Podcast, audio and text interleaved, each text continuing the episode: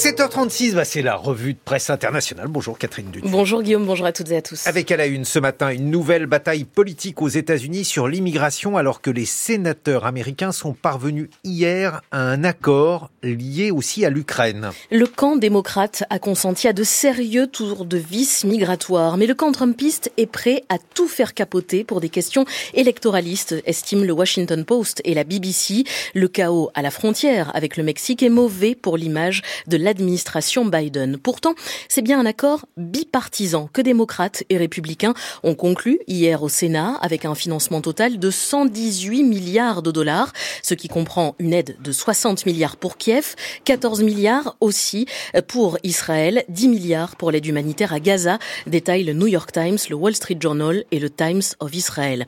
Une enveloppe de 20 milliards de dollars est également consacrée donc à la politique migratoire américaine, assortie de restrictions plus sévères dans le traitement des demandes d'asile, la possibilité par exemple de fermer la frontière avec le Mexique lorsque les passages dépassent les 5000 personnes par semaine, sachant que le mois de décembre a connu des pics à 10 000 arrivées par jour. En clair, cela signifierait que les migrants arrivant illégalement aux États-Unis ne seraient plus autorisés à y demander l'asile. Ils seraient expulsés peu de temps après, une rupture radicale avec la législation actuelle, selon le Washington Post et la BBC. Mais avant même d'avoir lu les 370 pages de l'accord trouvé hier au Sénat, le chef des Républicains à la Chambre des représentants a estimé que le texte serait mort à son arrivée à la Chambre basse. Davantage de fermeté de la part de Washington, c'est pourtant ce que demandait hier encore le gouverneur du Texas, Greg Abbott, entouré d'une dizaine d'autres gouverneurs républicains. And we are here to send a loud and clear message that we are nous sommes ici pour envoyer un message fort et clair. Nous nous unissons pour combattre et garantir notre droit de nous défendre contre tout danger imminent ou toute invasion. Cette garantie a été menacée par Joe Biden et son refus abject d'appliquer les lois sur l'immigration aux États-Unis, a tonné hier donc le gouverneur texan Greg Abbott lors d'une conférence de presse notamment suivie par le magazine Forbes. Le Texas va étendre ses efforts pour contrôler les terres le long de la frontière mexicaine, assure le républicain, pour empêcher l'immigration clandestine aux États-Unis. Défiant donc le pouvoir fédéral, Greg Abbott refuse également de retirer, comme la Cour suprême l'a demandé des barbelés installés dans le Rio Grande sous la surface, ainsi que des plaques dentelées qui ressemblent, précise la Texas Public Radio, à des lames de scie circulaires placées entre chaque bouée dans le Rio Grande afin de dissuader les demandeurs d'asile de grimper dessus. Le gouvernement texan est également soutenu par des centaines de républicains qui ont décidé de former, je cite, une armée de Dieu. Ils ont traversé les États-Unis en pick-up, camionnettes et camping-car, expliquait le pays, pour converger à Eagle Pass, au Texas, à la frontière avec le Mexique, avec un mot d'ordre, Take back our border, reprenons le contrôle de notre frontière. Mais alors Catherine, pourquoi les républicains de la Chambre des représentants rejettent-ils l'accord qui vient d'être trouvé au Sénat? Eh bien, selon le site Vox, Donald Trump ne veut pas que les républicains du Congrès concluent un accord avec son rival démocrate Joe Biden pour résoudre le problème migratoire de fond, car cela donnerait une bonne image de l'actuel président.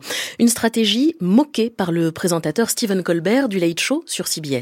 That is so crazy. Republicans are the ones who insisted on a border deal above everything else and now they're backing out. C'est complètement fou, s'amuse Stephen Colbert dans son Late Show. Ce sont les républicains qui ont insisté pour trouver un accord froton-lié avant tout le reste. Et maintenant, ils font marche arrière. Est-ce que ce sont des législateurs ou des enfants de 5 ans à l'heure du dîner?